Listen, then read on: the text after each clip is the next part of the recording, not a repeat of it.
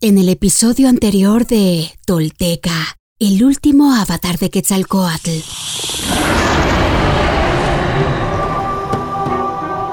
Con la ayuda de una tortuga, convocada por la energía de Seacatl, este y sus discípulos cruzan el caudaloso río Neshapán en su huida del ejército de Huemac, que ha tomado y destruido Cholula y les persigue con los cuchillos de obsidiana en las manos. El penitente busca un refugio seguro para él y su gente y no se detiene en su constante búsqueda de la confirmación de las profecías.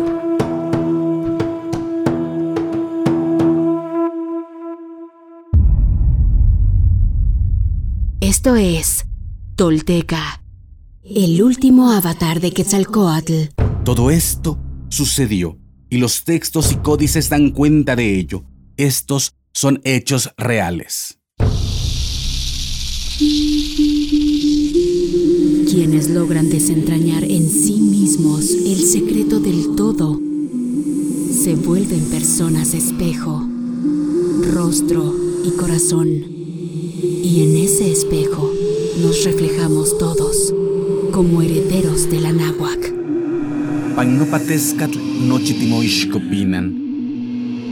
Toish guantoyolotl. Tolteca, el último avatar de Quetzalcoatl, un podcast basado en la obra de Frank Díaz y producida por Nación Tolteca y Fundación Donde Educarte. Producción y realización, Warp. Narración, Mardonio Carballo. Suscríbete a nuestro podcast y síguenos en redes sociales como arroba Nación Tolteca.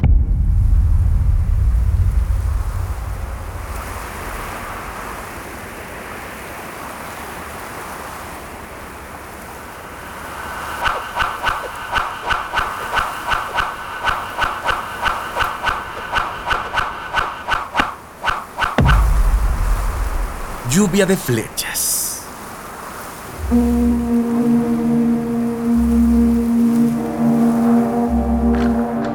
Popocatépetl, actual estado de Puebla.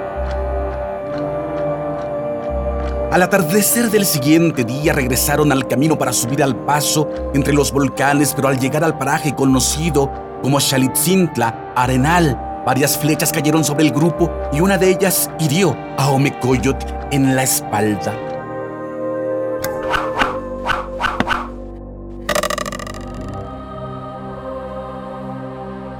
En Historia Verdadera de Bernal Díaz se relata sobre las armas. Estaba llena de todo género de armas, muchas de ellas enriquecidas con oro y pedrería, unas como macanas y otras como espadas de a dos manos, con navajas de pedernal que cortan muy mejor que nuestras espadas y lanzas más largas que las nuestras, con cuchillas de una brasa engastadas de navajas que aunque den con ellas sobre un broquel o rodela no saltan y cortan de tal modo que se rapan con ellas las cabezas y tenían muy buenos arcos y flechas.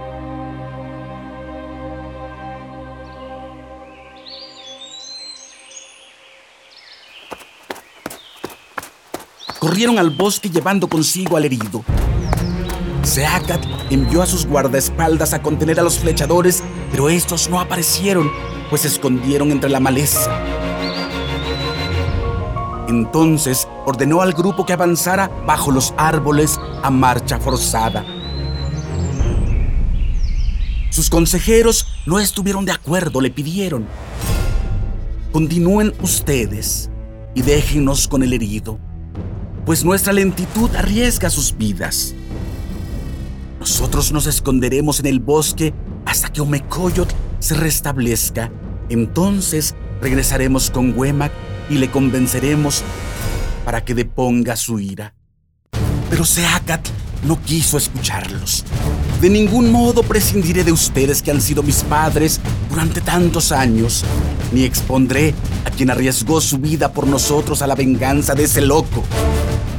Pidió a sus guardaespaldas que ayudaran a sus consejeros y con sus bastones y mangas improvisaron una parihuela para Omecoyot. Así consiguieron ascender al monte.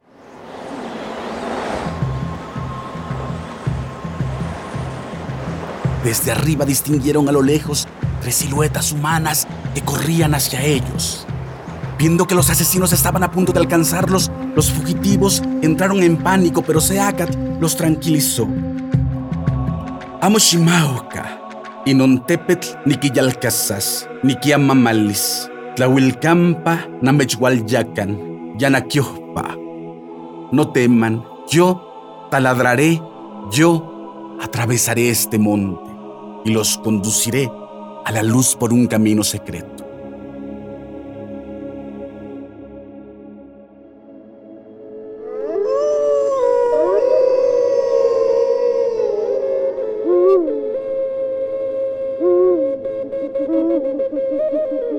Dicen los viejos que al llegar a un paraje conocido como Yanaquillan, el conducto oculto se detuvo bajo una saliente de piedra y gritó con gran poder. Ma Motzacual Shapot, que se abra lo cerrado. Dice el Popol Vuh, danos el don de marchar por caminos abiertos y veredas sin emboscadas que estemos tranquilos y vivamos en paz, que hagamos una vida buena, una vida al abrigo de todo reproche.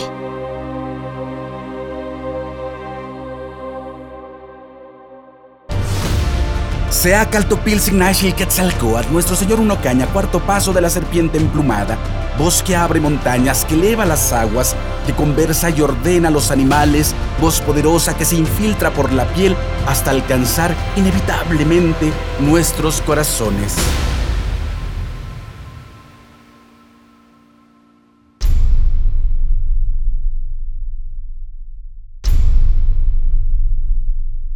Hoy me pongo de pie firme sobre la tierra. Al reconocerme reconecto, orgulloso con mi maravilloso pasado. Dejo atrás la mentira, las falsas creencias y la vergüenza que me fueron impuestas. Sí, estoy listo para tomar mi destino. Hoy, después de mil años, he despertado. Soy espíritu tolteca que jamás fue conquistado. Hoy reconecto contigo, Anáhuac, nuestro verdadero grandioso y milenario origen para que desde ahí, unido con mis hermanos toltecas, caminemos erguidos en el presente y hacia el futuro que forjaremos. En mis manos tomo conocer y morar en la sagrada filosofía tolteca, tesoro de la humanidad, que hoy regresa y devela su legado. Un camino para despertar y evolucionar en un mundo que se ha quedado sin imaginación ni respuestas. Así, basados en nuestra verdadera raíz, incorporando los últimos mil años de avances y sacrificios de hombres y mujeres de todas las culturas, iniciamos la construcción de un futuro que sí es posible, deseable y esperanzador para la humanidad, el planeta y el universo. Sí, soy sagrado. Sí, soy tolteca. Sí, soy sagrado, soy sagrado, soy tolteca. He despertado y desde mi vulnerabilidad descubro mi verdadero poder. Una vez más, mi corazón brilla en el horizonte.